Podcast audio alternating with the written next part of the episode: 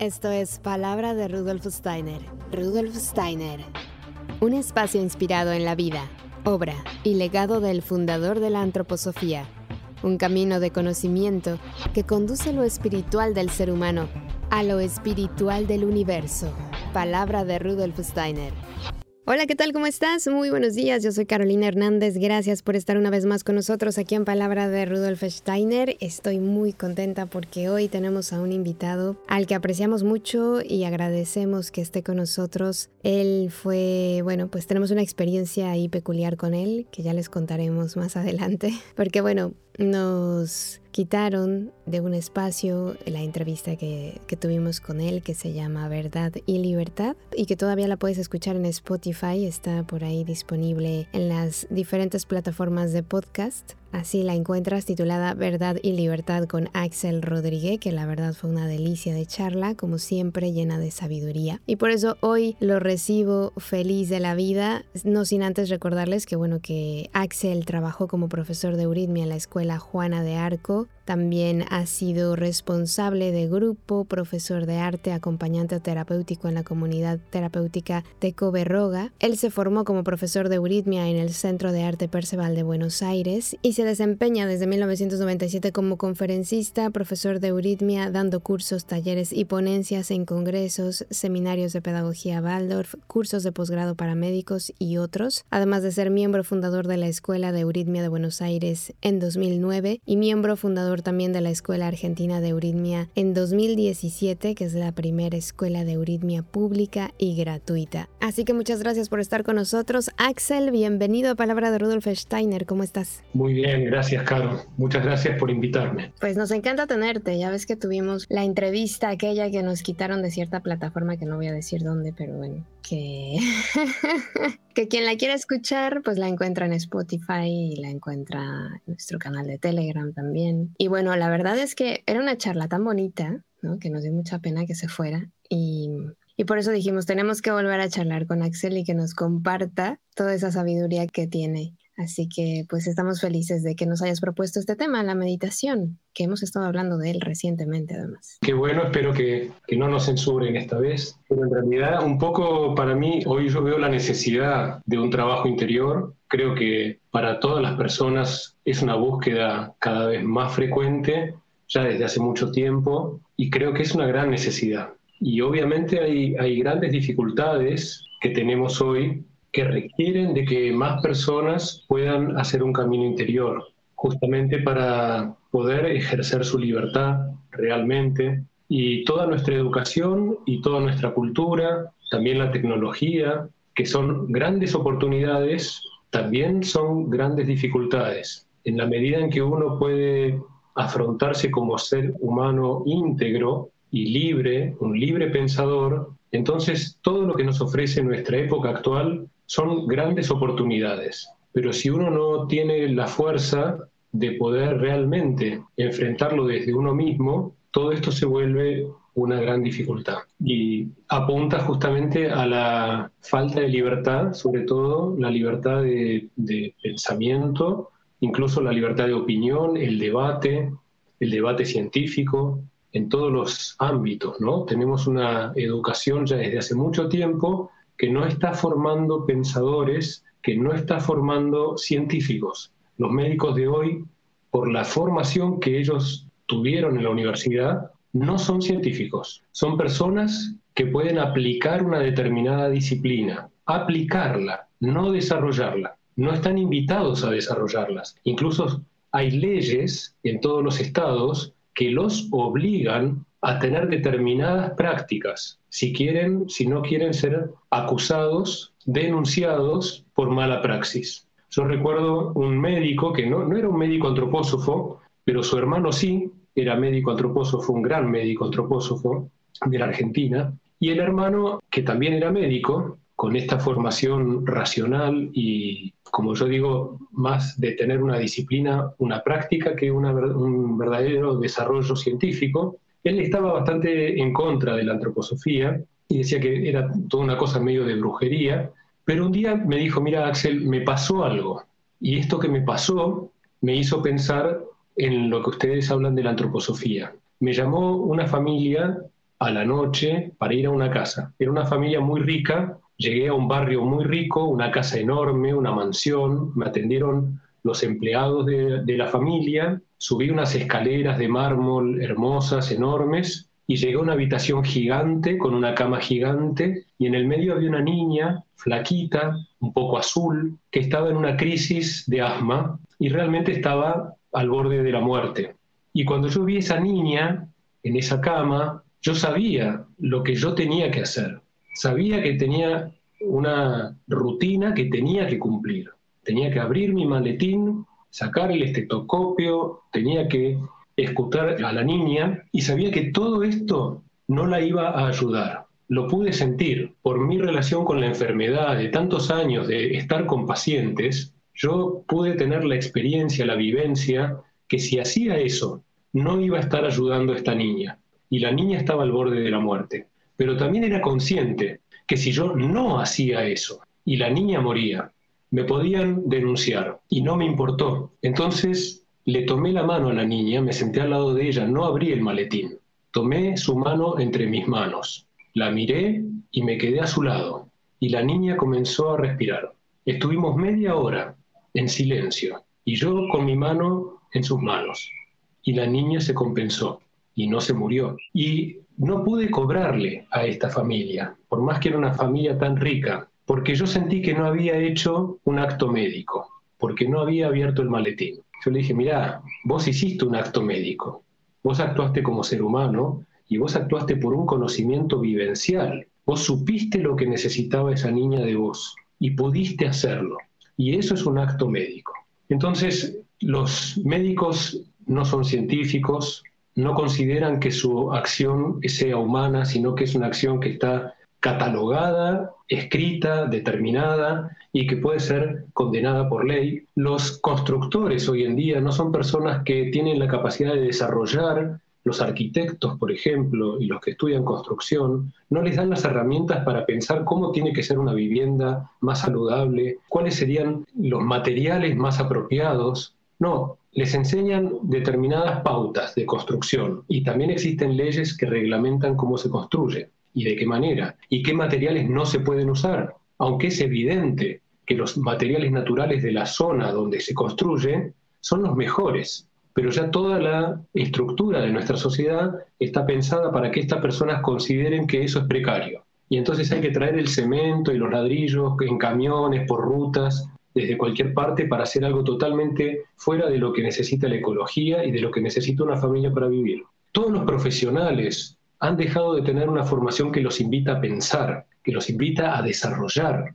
Hace poco escuchaba, por ejemplo, un reportaje a Steve Jobs que se subió a una plataforma, un reportaje perdido del momento en que él había sido echado de Apple, y en un momento el, que lo entrevista le dice, ¿usted cómo hizo para ser un gran empresario sin tener una formación profesional para eso? Y Steve Jobs contestó, yo cada vez que iba a cualquier empresa, veía a alguien trabajando y le preguntaba, ¿por qué haces eso como lo estás haciendo? Siempre la respuesta era la misma, porque se hace así, porque es así como se hace. Ah, pensaba Steve Jobs, vos no tenés ni idea por qué lo haces así. A mí no me sirve hacer algo porque se hace así. Yo necesito saber si yo lo hago así, por qué lo hago así. Y si yo sé por qué lo hago así, tal vez lo puedo mejorar, Tal vez puedo mejorar lo que estoy haciendo, tal vez puedo dejar de hacerlo así, pero si yo solamente lo hago porque se hace así, y los médicos hacen las cosas porque se hacen así, los arquitectos hacen las cosas porque se hacen así, los ingenieros agrónomos producen con agrotóxicos y con formas de producción que no son ecológicas porque se hace así, y los alimentos se producen porque se hace así, y se vende porque se hace así, y se cobra porque se hace así, y necesitamos poder plantarnos como seres libres para pensar qué es lo que yo quiero, qué es lo que yo necesito.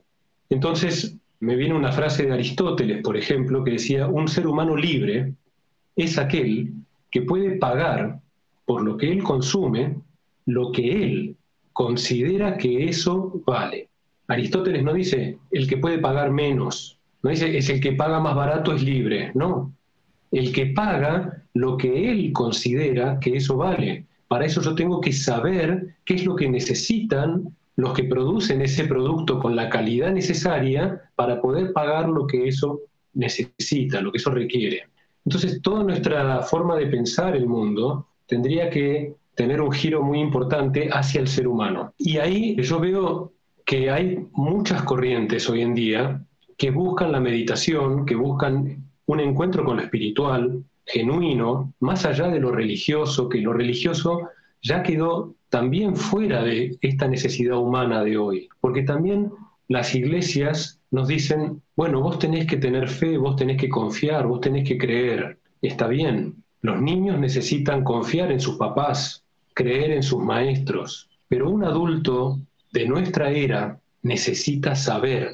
También hay varios reportajes ahí muy lindos a Carl Gustav Jung y algunas frases que también salieron de Einstein, donde a estos pensadores del siglo pasado les preguntaban si creían en Dios y ellos decían que no creían en Dios, que ellos elegían pensar en Dios, saber acerca de Dios, porque creer en Dios es algo muy simple, es algo que un niño puede hacer, creer, pero el que cree no transforma sus actos. El que piensa puede transformar sus actos, puede mejorar. Entonces, lo que nos ofrece la religión ya es algo que no tiene que ver con este desarrollo interior. La meditación que todos hoy buscamos, porque en Occidente sentimos esta necesidad de lo espiritual que tanto falta en nuestra cultura de consumo materialista, racionalista, y lo vemos con toda claridad en Oriente y en el pasado. Entonces buscamos esas prácticas y esas técnicas de relajación, de respiración, para conectarnos con algo que sea trascendente en nosotros. Y está muy bien. Y es un paso interesante poder hacer silencio interiormente, aquietarnos, relajarnos, meditar acerca de qué es lo que está bien, de qué es lo que está mal, de cómo está nuestra vida. Es un paso, es un primer paso de empezar a abrir un espacio pero necesitamos un conocimiento muy puntual de lo que es el ser humano hoy y de lo que es el momento evolutivo de nuestra cultura hoy para comprender lo que necesitamos, porque estas prácticas vienen de otra cultura y de otra época de la humanidad. El mundo era muy diferente y el hombre era muy diferente también. En estas culturas antiguas de Oriente, incluso hoy en día, no está presente el egoísmo en las formas que está presente en nuestra cultura. Nosotros como seres humanos occidentales tenemos que tener muy claro que el egoísmo para nosotros es una llave que nos puede abrir una puerta hacia el individuo y hacia la libertad o nos puede cerrar una trampa donde solamente me quedo en ese ego, en este mirarme solamente a mí mismo, seguir siendo el centro. El egoísmo nos da una mirada del mundo donde nosotros estamos sobreestimados frente al mundo. Nuestra propia persona aparece más importante que todo lo demás. Y eso tiene que ver con la configuración que tiene nuestra conciencia, donde el centro de nuestra conciencia somos nosotros. Somos el punto de partida de nuestra conciencia y el punto de vista de todo es nuestro punto de vista. Es lo primero que tenemos que trascender en un camino interior. Y siempre, en cada paso que damos en un camino interior, tenemos que tener presente que el egoísmo es nuestro obstáculo y es nuestro camino para transformarnos. El egoísmo nos lleva a querer seguir siendo tal como somos. Y toda nuestra cultura, nuestra educación nos invita a seguir siendo como somos. La tecnología nos da cada vez más herramientas para tener experiencias nuevas sin haber modificado lo que somos las máquinas, cada vez hay máquinas que son más eficientes, que hacen cosas más increíbles, cosas que nosotros no podemos hacer, y nosotros solamente necesitamos manejar las máquinas, apretar un botón y somos felices. Y cada vez podemos hacer más cosas, pero no transformamos nuestras capacidades. Y pretendemos que todo sea así, pretendemos que nuestra familia sea así, que funcione. Decime cómo hago para que mi pareja funcione. ¿Dónde está el botón que hay que aprender? ¿Dónde compro un nuevo hardware? ¿Dónde, ¿Cómo hago para que mi pareja funcione? Pero que yo siga siendo como soy, que él me acepte y que me haga feliz. ¿Cómo hago para que mi trabajo funcione? ¿Cómo hago para que el país funcione? ¿Cómo hacemos para que funcione el mundo? Bueno, nunca va a funcionar. Lo que funcionan son máquinas. Las máquinas nos dan placer y nos dejan como somos. El desafío del encuentro humano es la transformación. El otro me invita a dejar de ser como soy. El otro me invita a transformarme, a ser distinto. Y eso es un esfuerzo. Eso no es placentero, no es cómodo. Transformarme es dejar de ser lo que soy. Es doloroso, porque yo no sé en qué me transformo. Es una forma de muerte. Yo me doy cuenta que algo de lo que soy debería ser transformado, debería morir, pero no sé en qué se va a transformar. Uno conoce el pasado, uno conoce lo que uno ya es, pero uno no sabe lo que uno todavía no es. Y eso que uno todavía no es es lo que necesita el mundo de hoy. Necesita de nosotros lo que todavía no somos. Y Rudolf Steiner en la antroposofía nos da un camino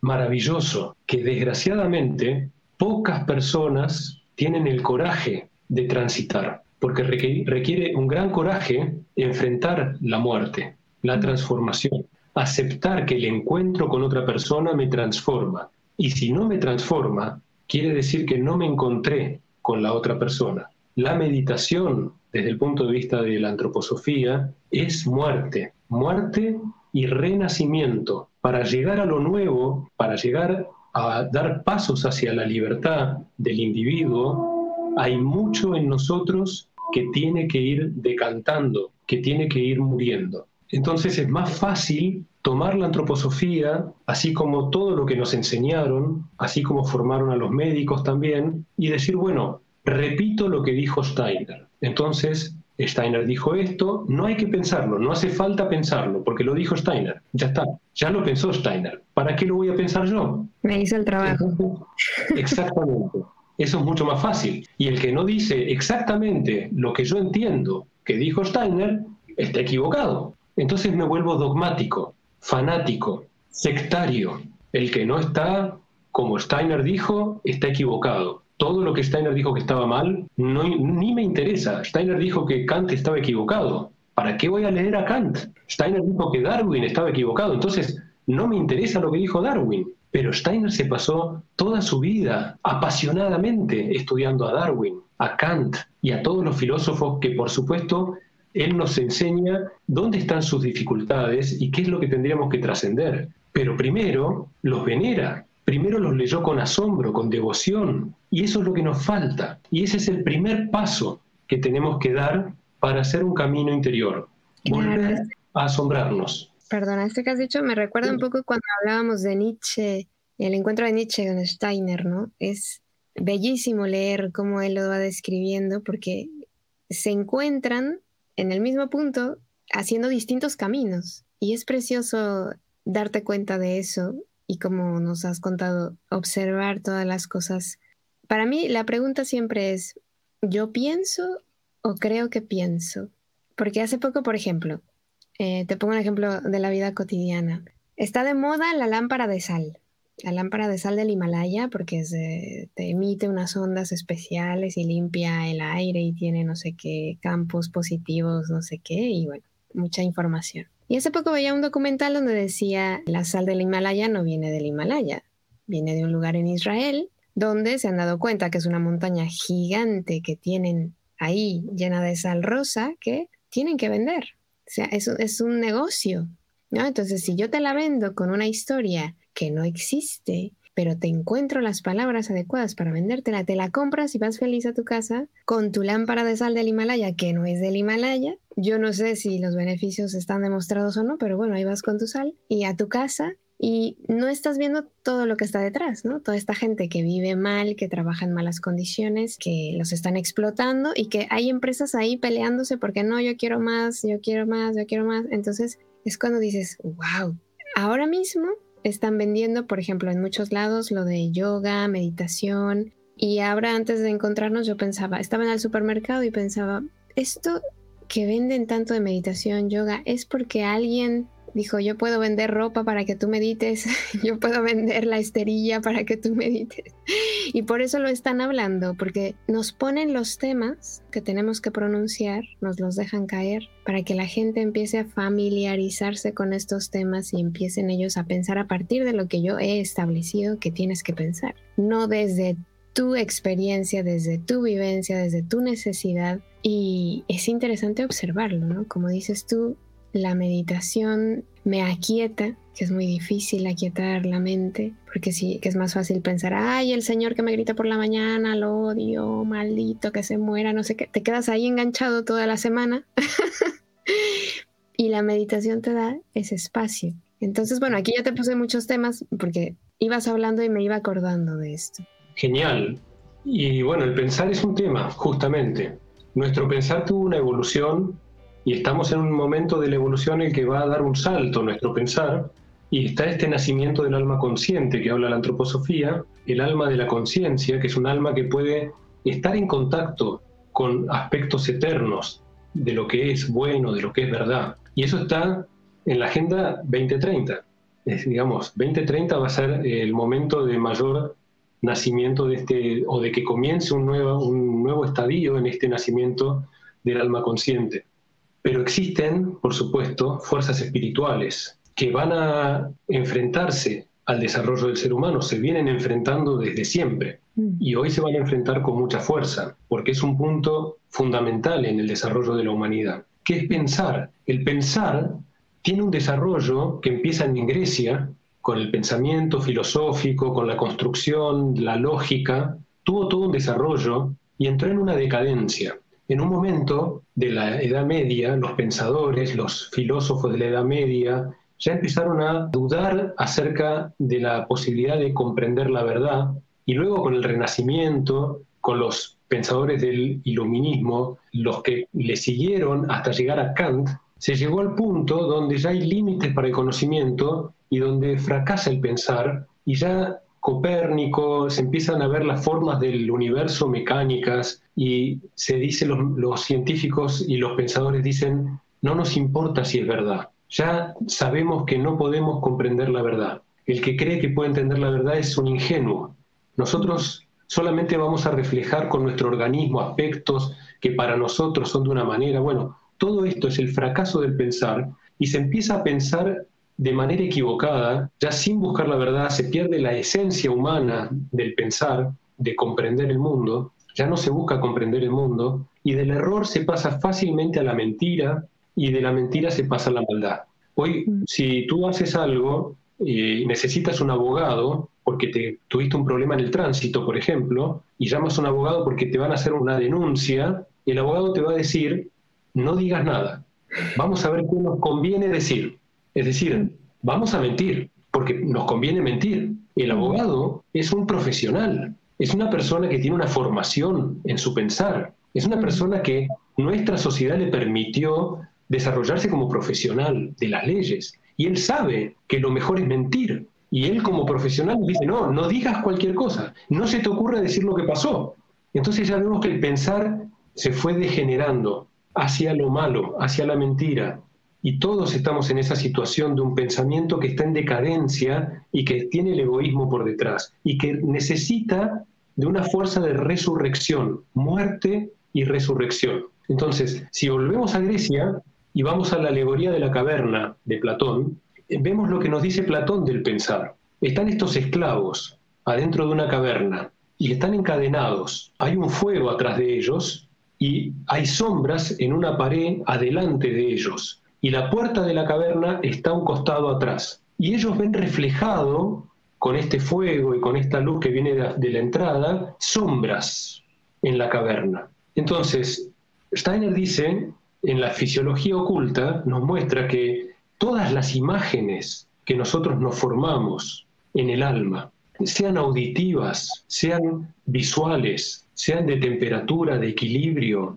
palabras, están siendo reflejadas en lo que él llama la tabla de la sangre. Nuestra gran pantalla del alma es la sangre de nuestro cuerpo y nuestro cráneo está irrigado de sangre. Es una gran pantalla y lo que descarga en la pantalla es el nervio. Nuestros nervios tienen que tocar la sangre para que nosotros tengamos una imagen. Cuando el nervio toca la sangre, nuestra conciencia, nuestra alma, percibe una imagen. Y así es la caverna de Platón están los esclavos que están encadenados con sus nervios y están mirando la pantalla. Cuando nosotros pensamos, reflejamos, es una actividad reflexiva. Tenemos que reflejar lo que pensamos. Si yo ahora, por ejemplo, digo, voy a pensar lo que voy a hacer mañana, entonces pienso palabras. Mañana me voy a levantar a tal hora para ir a hacer tal cosa. Son palabras, palabras en la caverna. En la pared de la caverna yo estoy reflejando palabras. ¿De dónde surgen esas palabras? Yo, bueno, voy a sacarlas, no voy a pensar con palabras. Entonces yo me veo a mí levantándome a la mañana para hacer tal cosa. Tengo una imagen. Pero ¿para qué hago esa imagen? Yo esa imagen la saco de una vivencia, porque si yo no tuviera la certeza y la vivencia directa de lo que voy a hacer mañana, ¿de dónde surge la imagen? Y si yo ya sé lo que voy a hacer mañana, ¿por qué necesito imaginarlo? Entonces yo digo, voy a pensar lo que voy a hacer mañana sin imágenes y sin palabras. Y me veo que en mi conciencia hay una nada, se hace un vacío. Quiero seguir pensando pero sin imágenes y sin palabras. Y se me hace un vacío, un abismo, y enseguida pongo palabras o pongo imágenes. El que hace el ejercicio de pensar sin imagen y sin palabra es el esclavo que está tirando de la cadena, que tira de las cadenas. Él trata de frenar el nervio para que no descarguen la sangre. Uno puede pensar un triángulo y uno tiene una palabra, triángulo. Y ahora digo, saco la palabra, entonces tengo una imagen. Y ahora saco la imagen, pero sigo pensando el triángulo, sin palabras, sin imágenes. Estoy tirando del nervio. Y si yo logro romper la cadena y logro sacar el nervio de la sangre, la imagen se descarga en mi organismo vital. Ese es el esclavo que rompe la cadena y sale de la caverna. El que rompe la cadena y sale de la caverna encuentra un mundo lleno de luz que él no puede ni siquiera entender porque se ve cegado por la luz, está encandilado de la luz y no puede distinguir las cosas. Y necesita un tiempo para adaptarse a ese mundo de luz y comprender qué es lo que pasa ahí y darse cuenta que lo que hay adentro de la caverna son sombras, eso que llamamos pensar, el pensar discursivo, el pensar que se basa en la sangre y en el nervio, es un pensar que piensa sombras, y si yo pudiera cortar la cadena y salir de la caverna, voy a tener un pensamiento vivo y voy a ver que los pensamientos son seres vivos que todo el tiempo están transformándose, no se quedan quietos, tienen muchísimas formas diferentes y se relacionan entre ellos de tal manera que yo soy un observador dentro de mi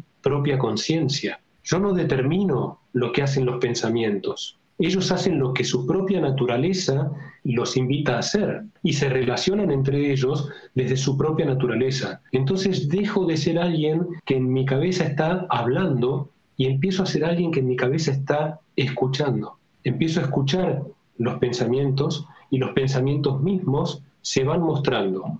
Un paso más en esa caverna es que empiezo a comprenderlos, empiezo a moverme con ellos. Entonces ya la imagen no solo se descarga en mi organismo vivo, sino que empieza a descargarse en mi organismo estelar, astral, anímico, mi cuerpo de las estrellas, mi cuerpo astral, el cuerpo del alma. Y ahí entonces las imágenes dejan de ser colores y formas y empiezan a ser comprensibles, dejan de ser una música armoniosa que puedo escuchar y empiezan a ser palabras. Y me acerco entonces a mi individualidad y entonces la imagen se descarga en el ser, en la esencia, en el yo, en mi individualidad. Ese es el camino de desarrollo de la meditación en la antroposofía. Hacer silencio, relajarse, respirar, son buenas técnicas importantes para tomar conciencia de dónde estoy en la vida, pero son solamente un primer paso que requiere de muchos pasos. Tengo que poder trascender el egoísmo y para trascender el egoísmo tengo que volver a venerar todo en el mundo es sagrado. El aire es sagrado, la luz es sagrada, el agua, la tierra, las otras personas, sean buenas o malas, me gusten o no me gusten, tienen una gota de Dios que tengo que aprender a venerar, que tengo que respetar, que tengo que escuchar. No soy más importante que los demás. Eso me dice el egoísmo. Mi vida no vale más que la vida de los demás. Lo que yo necesito no es más importante que lo que necesitan los demás. Y en realidad, si a mí no me interesa lo que necesitan los demás, jamás voy a poder llegar a lo que yo necesito lo que realmente necesito no puede cumplirse si no me interesa lo que necesitan los demás. Porque ahí empieza a hablar mi verdadero ser espiritual, no mi egoísmo. Entonces, El primer paso es el asombro, es la veneración, es saber que todo es sagrado, es tener ese sentimiento de que el otro es Dios, de que todo es Dios, de que estamos en Dios y que Dios está en cada uno de nosotros. Y el segundo paso es la quietud, poder aquietarme, poder entrar en mí mismo, generar un espacio en mi vida de quietud, de reflexión, donde yo empiezo a trabajar sobre mi pensar, a trabajar sobre mis emociones, a trabajar sobre mi voluntad, porque necesito fortalecer la voluntad, fortalecer el pensar, aclarar el sentimiento. Tengo que transformarme. Y entonces tengo un montón de ejercicios que da Rudolf Steiner que son para poder mejorar lo que hacemos cotidianamente. Hablar, actuar, tomar decisiones, pensar, sentir. Todo el tiempo lo estamos haciendo. Poner el foco cada día en cómo estamos haciendo eso y transformarlo. Ponernos metas, ser metódicos. Y este es un trabajo que muchas veces los que lo emprenden desde la antroposofía, al poco tiempo lo abandonan. Porque claro, no es como la tecnología, que yo aprieto un botón y ya lo tengo. Y ya es increíble. Y veo una película y es increíble y ahora salió otra película que es más increíble. Y sale una canción con una música increíble y ahora sale otra más increíble. Y las vivencias interiores es volver a lo mismo, tener paciencia, no esperar resultados, no hacer las cosas para que pase algo, sino que hacerlas es que pase algo. Abrir ese espacio en mi vida es como abrir un jardín en mi vida, en mi vida interior, crear un jardín. Y ese jardín al principio no tiene nada, tiene piedras, no sé. Bueno, mirar las piedras, sentarme entre las piedras, empezar a trabajar un poquito la tierra, pero porque lo disfruto, no porque quiero que mañana salga un manzano que me pueda comer la manzana. No, voy a disfrutar la tierra, voy a disfrutar la piedra, voy a disfrutar mi vida, voy a pensar qué es lo que estoy haciendo, qué quiero hacer. Voy a hacer algún ejercicio para la concentración, hay montones de ejercicios de concentración. Voy a ver cómo están mis emociones, voy a plantear un ejercicio para la voluntad.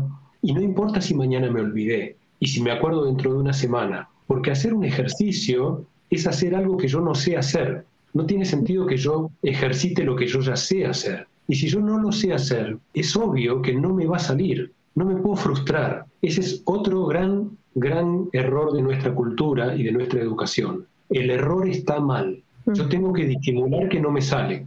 No, para aprender yo tengo que aceptar que no me sale. Yo tengo que aceptar lo que no sé. Y está bien que me salga mal. En la escuela tendrían que felicitar a los niños cuando algo les sale mal porque si no los niños van a esconder todo lo que les sale mal y nunca lo van a aprender a hacer bien. Está bien que no nos salga, tenemos que tenernos paciencia, tenemos que tenernos un poco más de no tener esa autoexigencia de que mañana yo ya tengo que tener una visión suprasensible. Tenemos que amar el proceso, amar la actividad en sí, amar el camino. Vale la pena hacer un ejercicio de concentración porque vale la pena, porque es hermoso hacerlo porque nada malo me puede pasar si yo estoy haciendo un ejercicio para tener un pensar más claro. No importa el resultado en que me transformo. Y no tengo que tener como objetivo mi propio desarrollo solamente, porque el egoísmo está ahí trabajando. ¿Por qué quiero tener un pensamiento más claro?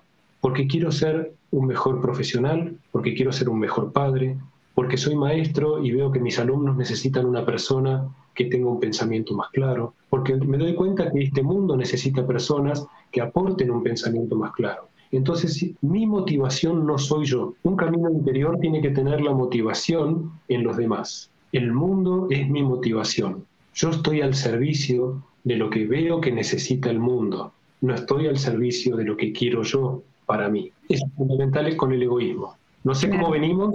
Si, Estamos en Estamos en esa época, además, ¿eh? de, decir, eh, yo estoy aquí en este mundo para hacerme millonario y vivir como Michael Jordan, como Michael Jackson, como todos mis ídolos, ¿no? Y es muy bonito cuando la conciencia se transforma, como dices, cuando cambias. Y me has hecho recordar también una cosa que yo le digo a mis alumnos de voz, por ejemplo, cuando me dicen, no, es que yo tengo miedo de hablar en público, ¿cómo hago? ¿no? Y yo digo, bueno, ¿qué estás pensando? Porque si tú estás pensando algo, ¿verdad? Estás haciendo que nazca un sentimiento de ese pensamiento que te está impidiendo hacer. O sea, digamos que te dices, bueno, es que se van a reír de mí. bueno, se van a reír de mí, eso te genera angustia, miedo, y el miedo entonces es más grande que tu presencia, te ha desplazado, con lo cual ya no puedes hablar ante un público porque ya no estás ahí, te ha dominado el miedo es más grande que tú. Y entonces, si tú estás en los otros, estás pensando en el otro, en lo que el otro piensa de ti, pues entonces ya no estás tampoco. Y justo por eso es interesante plantearse estos temas. Y como bien dices, ahora, por ejemplo, yo veo a algunos médicos que de estas experiencias como la que nos contabas al principio, de estas experiencias que ellos viven en la vida cotidiana, ¿no? Que ve que el paciente se cura porque el paciente decide curarse, porque dice, yo tengo muchas cosas que hacer, lo siento. Gracias por el diagnóstico, pero yo tengo una energía y tengo unas necesidades de... y lo ven y se admiran y no entienden. Y ahora, por ejemplo, hay algunos médicos que yo sigo que no tienen nada que ver con antroposofía, o no sé, porque yo ya los escucho y digo, este, este sabe de antroposofía, de alguna manera lo sabe porque ya su discurso me lo está diciendo. Entonces, eh, están como tratando de convencer a la gente de que hagan meditación, que está demostrado con aparatos, que ya no hay nada de que no existe, ¿no? De que, que sí, que está demostrado científicamente que hay muchísimos beneficios de la meditación y entonces toda la gente dice voy a meditar, ¿no? voy a meditar porque ya me dijeron que voy a tener muchos beneficios. y, como tú dices, van así, como bueno, en un mes seguro, es como cuando hacemos ejercicio, ya nos estamos viendo en el espejo a ver si ya se me ve marcado el abdomen.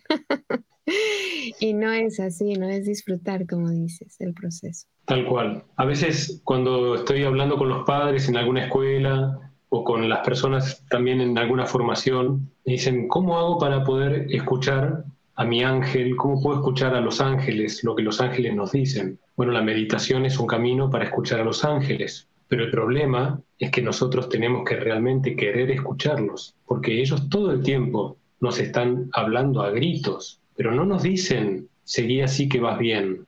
No nos dicen lo que nosotros queremos escuchar, nos dicen la verdad, nos dicen hay gente que sufre, muy cerca de tu casa hay niños que viven en la calle. Eso nos dicen los ángeles. Y tú podrías hacer algo, aunque sea dar un primer paso, porque si cuando sales de tu casa preparas una taza de leche caliente y se la dejas al niño que te encuentras en la calle, le has cambiado el día. Y no te costó nada. Prácticamente no hiciste nada. Podrías hacer mucho más si nos doliera el dolor de los demás. Y los ángeles todo el tiempo están trabajando para ese ser humano que somos, que todavía no somos, ese ser humano que quiere nacer en nosotros, que puede sufrir lo que otro está sufriendo y que no puede ser feliz mientras haya otro que está sufriendo. Ese es el ser humano que todavía no somos, pero hay mucho que tiene que morir del que sí somos para que pueda nacer el verdadero ser humano.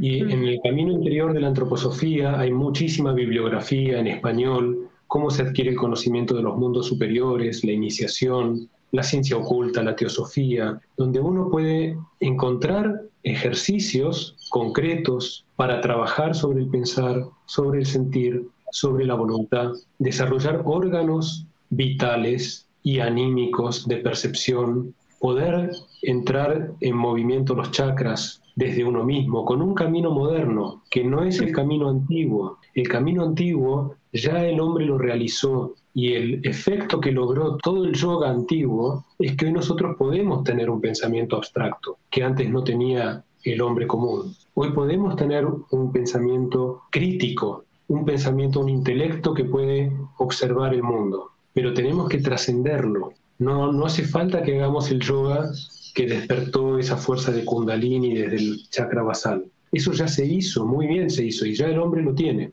Ahora tenemos que poder transformarlo, y para eso tenemos que nosotros empezar a mover el chakra de la laringe, que tiene 16 pétalos, y hay 8 ejercicios, los ejercicios para los días de la semana, donde hay un ejercicio para cada día y hay un octavo ejercicio para estos 8 pétalos, para que yo pueda empezar a moverme con mis órganos de percepción, el chakra del corazón, que tiene 12 pétalos y hay 6 ejercicios para despertar los 6 pétalos que nos toca despertar, el chakra de la frente, que tiene 2 o tiene 1000 pétalos, pero hay dos ejercicios para trabajarlo.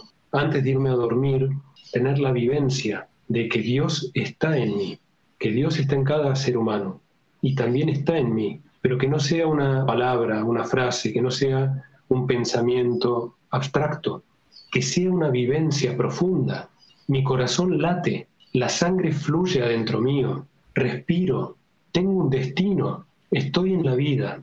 Dios está en mí, soy parte de toda la sabiduría cósmica. Y a la mañana cuando me despierto, tener la vivencia de que estoy en Dios, de que estoy en mi destino, de que sigo en Dios, porque venimos de soñar y de estar en el mundo espiritual sin conciencia, con la conciencia amortiguada del sueño, y de pronto nos despertamos y parece que estuviéramos afuera de ese mundo espiritual y nos dan ganas de seguir durmiendo. Nos parece doloroso ahora estar despiertos porque nos parece que estamos afuera de ese mundo de sueños. Y no, seguimos en el mismo mundo y nos siguen acompañando las mismas fuerzas espirituales. Yo estoy en Dios, Dios está en mí. Ese ejercicio es para poder aceptar la verdad. Pero si nosotros no tenemos un compromiso con la verdad, tampoco podemos trabajar estos, estos ejercicios. Realmente estos ejercicios nos invitan, nos invitan a transformarnos, a ser diferentes, a entrar con coraje en ese desafío de morir, para que aparezca algo nuevo, el ser humano que todavía no soy. Y todos estos ejercicios, si tengo constancia, si amo la acción, si abro un jardín en mi vida y los puedo ejercitar en mi jardín, y voy con alegría a mi jardín, no para esperar resultados, para agradecer la oportunidad que tengo de poder mirar el mundo, de poder mirarme a mí, de poder transformar lo que soy. Y si siento la alegría de que estoy dispuesto a morir, porque tengo la confianza en que la mariposa que va a salir de esta oruga va a ser mucho más bella que la oruga, y la oruga tiene que morir, si no la mariposa jamás va a poder volar. Cierto. Qué bonito, Axel. Qué bonito es escucharte, de verdad. Es como una meditación. Estamos aquí en trance, escuchando y aprendiendo. Y, bueno, hay muchos temas, sin lugar a dudas, que podríamos charlar, porque de, aquí se derivan tantas cosas, ¿no? Y, hay gente que, se puede plantear, bueno, ¿y quién es Dios? ¿Y, qué es Dios? Y bueno, no, porque bueno, yo estoy rodeada de mucha gente que sí entra a ese debate. Y bueno, es interesante observar, como dices tú el observar cómo piensa, cómo siente, por qué funciona así, entender todo lo que hay en él, más que juzgarlo, más que decir, ah, qué mal que no lo sabes, ¿no? Es, entender y decir, wow, yo también he estado en ese punto y yo ya pasé por ahí y te entiendo perfectamente. Y bueno, yo creo que, como dices, la meditación aporta mucho. Me ha encantado lo que nos has dicho de, del ser humano en el que me voy a convertir porque eso también asusta. Axel. O sea, como que intuitivamente lo sabes, ¿no? Y dices, ay, pero es que si lo voy a hacer, me voy a enfrentar a una serie de situaciones que yo no sé si ya las quiero vivir o no, porque en, mi caso, en mi experiencia, yo sí soy muy así, ¿sabes? Yo cuando veo una injusticia, enseguida, obviamente lo hago con el máximo respeto que puedo, pero enseguida digo, por ejemplo, hace poco hablé con la maestra de mi hija que, que me gritó así en la puerta, que se aprendan las tablas, que no sé qué, todas, ¿no? Así como, como si fuera un bote de basura que tú le echas todo. Entonces yo le mandé una carta tan contundente donde le dije, mira, si no encuentras un método pedagógico menos agresivo, no vuelvo a llevar a mi hija a la escuela. Y es que ya cuando me siento, digamos, rebasada, voy así al, al decir, voy a poner los puntos sobre las IES, ¿no? No me gusta que pasen las injusticias. Y como dices, habemos personas que vamos por la calle diciendo, ay, qué triste esta persona, esta realidad, ¿cómo la puedo ayudar? Y a veces vamos y lo hacemos, ¿eh? sin pensar. Y hay gente que se acerca a ti y te dice, no seas así, no, no hagas eso, porque se aprovechan de ti, porque te metes en problemas, porque... Pero habemos quienes ya tenemos esa necesidad ahí. In situ. Sí, nuestro pensamiento, nuestro intelecto, todo el tiempo nos explica que está bien lo que hacemos y que, bueno, no sabes si vas a ayudar a alguien, si ese es un vago y está así porque es un vago, si ese que te pide algo lo va a usar para lo que te pide. Y en realidad hay algo malvado en ese pensamiento. Confiar no está mal, está mal mentir. Y si esa persona está haciendo algo malo, es la elección libre de esa persona. Pero confiar es algo bueno. Entonces yo, si no confío, soy parte de lo malo. Y no importa si me engañan. En realidad el que confía está dispuesto a que lo engañen. Es parte del, tema, pero nuestro pensamiento nos hace tan inteligentes que no podemos ser buenos, porque sería un poco tonto ser buenos. El pensamiento se volvió malo y en realidad el mundo espiritual es algo bueno, pero es algo complicado. Entrar en realidad con el mundo espiritual es aceptar un desafío de que la vida se va a volver más complicada cada vez. Los desafíos van a ser más grandes, pero voy a tener con qué, porque ese que todavía no soy, ese tiene un apoyo espiritual enorme. ¿Qué es lo que nos lleva por la vida? Nosotros confiamos mucho en organizaciones, confiamos mucho en el Estado, confiamos mucho en la obra social que nos garantiza y queremos que todos nos garanticen. Y si realmente comprendemos lo que pasa en el Estado y lo que pasa en la obra social y vemos que pasó, por ejemplo, en Ucrania o vemos que pasó en tantos otros países, vemos que en realidad las personas que confiaron de pronto se quedaron sin nada porque están poniendo su confianza en algo que es efímero. Ahora, si yo realmente pongo la confianza en lo que está bien y trato de orientarme y de prepararme y de ejercitarme para lo bueno, para lo que es verdad, voy a tener una vida muy complicada, pero detrás mío voy a tener un apoyo, un respaldo real. Nosotros hemos tenido ya la experiencia de personas como Martin Luther King, como Mahatma Gandhi, como Mandela, como Václav Havel, que no tuvieron miedo, que dijeron lo que pensaban, sin violencia, sin atacar a nadie, pero que no colaboraron con un sistema que es efímero y que no nos deja crecer, que no nos deja ser libres. Nadie puede impedirnos pensar la verdad. A Mandela lo pusieron preso, a Václav Havel lo pusieron preso, a Gandhi lo pusieron preso, y ellos pudieron seguir pensando y diciendo lo que para ellos era verdad. Y finalmente, el mundo los escuchó. No importa, podría haberlos no escuchado. Gandhi podría haber muerto como tantos otros en la cárcel, igual que Václav Havel, igual que Mandela. Y nunca nos hubiéramos enterado de sus pensamientos como nos enteramos hoy en todo el mundo. ¿Y a cuántos? Seguramente los han acallado y no nos hemos enterado. Igual transformaron el mundo. No son resultados, son procesos. Necesitamos seres humanos que tengan el coraje de emprender este camino hacia lo que consideran que está bien y no negociar, no entrar en lo que está mal, no entrar en la violencia, no ir en contra de nada, estar a favor de lo que está bien, a favor de lo que es verdad, cultivarlo en uno mismo, que es el jardín que tenemos. Cada uno tenemos nuestro jardín en el mundo pero cuantos más jardines florezcan, más hermoso va a ser este mundo. Entonces, cada uno podemos dedicarnos al propio. Claro, como dices, sin miedo a qué, porque somos muy incómodos, ¿no? Si estamos siempre protestando por... no caemos bien, somos bastante así mal vistos, uy, está. Pero bueno, pues nos dejas mucha tarea, Axel, como siempre, pensando y, y eso es muy, muy bello, así que te agradezco mucho que siempre estés dispuesto a compartir y que lo hagas desde ahí, desde el corazón que se te ve. Y te agradezco mucho. Ojalá te tengamos por aquí más veces.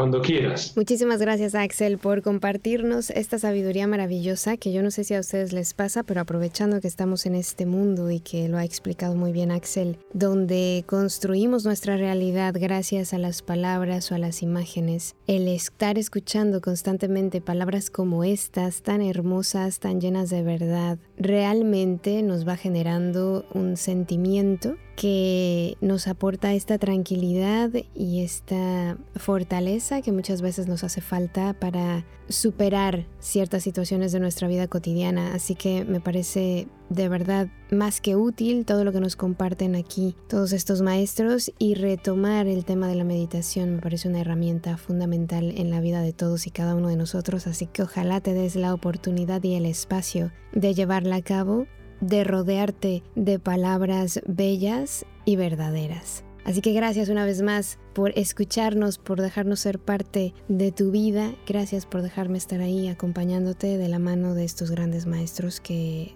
no sé de qué manera agradecerles. De verdad, es, es precioso el regalo que me dan con su presencia y también a todos los que nos escuchan, a todos los que comentan. Gracias por hacer que este mensaje llegue más lejos. Así que nada, me queda simplemente agradecer y recordarte que estamos en contacto a través de nuestras redes sociales, en Facebook, YouTube y en Instagram. Nos encuentras como Palabra de Rudolf Steiner y también en nuestra página web, palabra de rudolfsteiner.com, en donde por supuesto te dejo la invitación a que te unas a cualquiera de los cursos que estamos desarrollando en estos momentos, que por cierto tenemos un espacio para la meditación. Y ya sabes que como siempre te acompañan mis mejores deseos, que el sol brille mucho tiempo sobre ti, que el amor te rodee siempre y que la luz que mora en ti guíe tus pasos. Si así debe ser, nos escuchamos el próximo miércoles. Gracias. Hasta la próxima.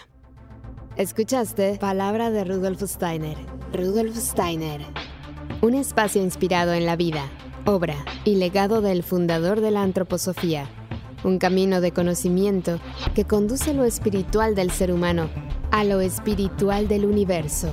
Palabra de Rudolf Steiner.